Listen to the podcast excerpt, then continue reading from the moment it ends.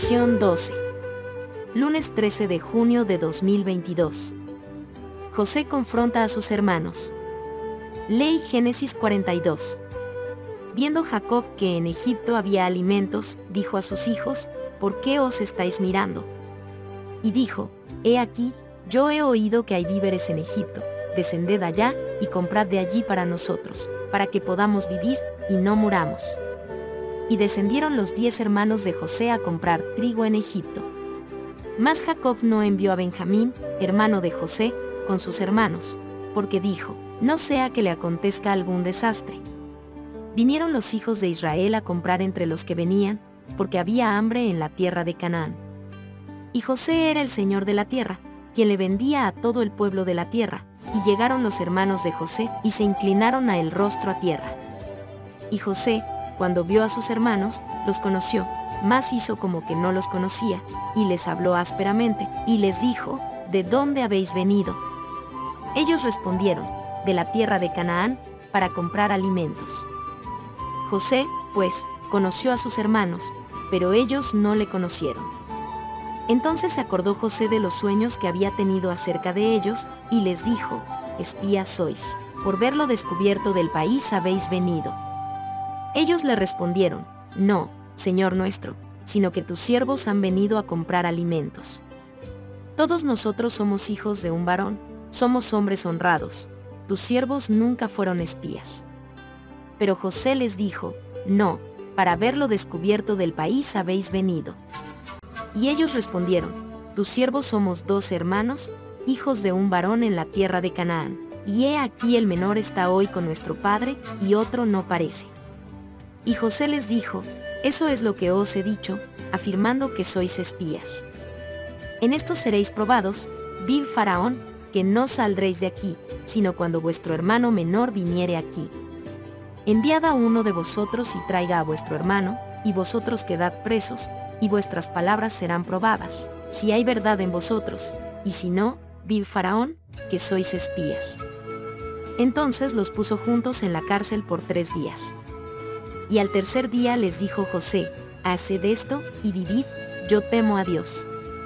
Si sois hombres honrados, quede preso en la casa de vuestra cárcel uno de vuestros hermanos, y vosotros ide y llevad el alimento para el hambre de vuestra casa. Pero traeréis a vuestro hermano menor, y serán verificadas vuestras palabras, y no moriréis. Y ellos lo hicieron así. Y decían el uno al otro, verdaderamente hemos pecado contra nuestro hermano, pues vimos la angustia de su alma cuando nos rogaba y no le escuchamos. Por eso ha venido sobre nosotros esta angustia. Entonces Rubén les respondió, diciendo, ¿no os hablé yo y dije, no pequéis contra el joven y no escuchasteis? He aquí también se nos demanda su sangre.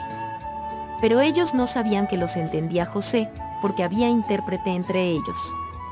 Y se apartó José de ellos, y lloró, Después volvió a ellos, y les habló, y tomó de entre ellos a Simeón, y lo aprisionó a vista de ellos. Después mandó José que llenaran sus sacos de trigo, y devolviesen el dinero de cada uno de ellos, poniéndolo en su saco, y les diesen comida para el camino, y así se hizo con ellos. Y ellos pusieron su trigo sobre sus asnos, y se fueron de allí. Pero abriendo uno de ellos su saco para dar de comer a su asno en el mesón, vio su dinero que estaba en la boca de su costal. Y dijo a sus hermanos, mi dinero se me ha devuelto, y heló aquí en mi saco. Entonces se les sobresaltó el corazón, y espantados dijeron el uno al otro, ¿qué es esto que nos ha hecho Dios? Y venidos a Jacob su padre en tierra de Canaán, le contaron todo lo que les había acontecido, diciendo, Aquel varón, el Señor de la tierra, nos habló ásperamente y nos trató como espías de la tierra. Y nosotros le dijimos, somos hombres honrados, nunca fuimos espías. Somos dos hermanos, hijos de nuestro Padre, uno no parece, y el menor está hoy con nuestro Padre en la tierra de Canaán. Entonces aquel varón, el Señor de la tierra, nos dijo, en esto conoceré que sois hombres honrados Dejad conmigo uno de vuestros hermanos, y tomad para el hambre de vuestras casas, y andad, y traedme a vuestro hermano el menor, para que yo sepa que no sois espías, sino hombres honrados. Así os daré a vuestro hermano, y negociaréis en la tierra. Y aconteció que vaciando ellos sus sacos, he aquí que en el saco de cada uno estaba el atado de su dinero. Y viendo ellos y su padre los atados de su dinero, tuvieron temor. Entonces su padre Jacob les dijo, me habéis privado de mis hijos, José no parece, ni Simeón tampoco, y a Benjamín le llevaréis, contra mí son todas estas cosas. Y Rubén habló a su padre, diciendo, harás morir a mis dos hijos, si no te lo devuelvo, entrégalo en mi mano, que yo lo devolveré a ti. Y él dijo, no descenderá mi hijo con vosotros, pues su hermano ha muerto, y él solo ha quedado. Y si le aconteciere algún desastre en el camino por donde vais, haréis descender mis canas con dolor al Seol. ¿Qué sucedió aquí y cómo revela la providencia de Dios, a pesar de la maldad y la mala conducta humanas? El hambre obliga a Jacob a enviar a sus hijos a Egipto para comprar grano. Irónicamente, es Jacob quien inicia el proyecto, Génesis 42, versículo 1. El desafortunado anciano, víctima de circunstancias que escapan a su control, sin saberlo pone en marcha una asombrosa cadena de acontecimientos que lo llevarán a reencontrarse con el hijo, por el que tanto tiempo había guardado luto. El carácter providencial de este encuentro se evidencia mediante dos símbolos fundamentales.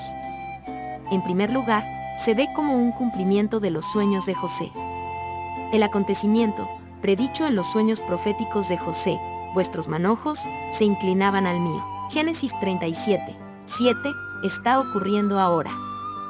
José es identificado como el gobernador del país, Génesis 42, versículo 6, y el Señor de la tierra, Génesis 42, versículos 30, 33.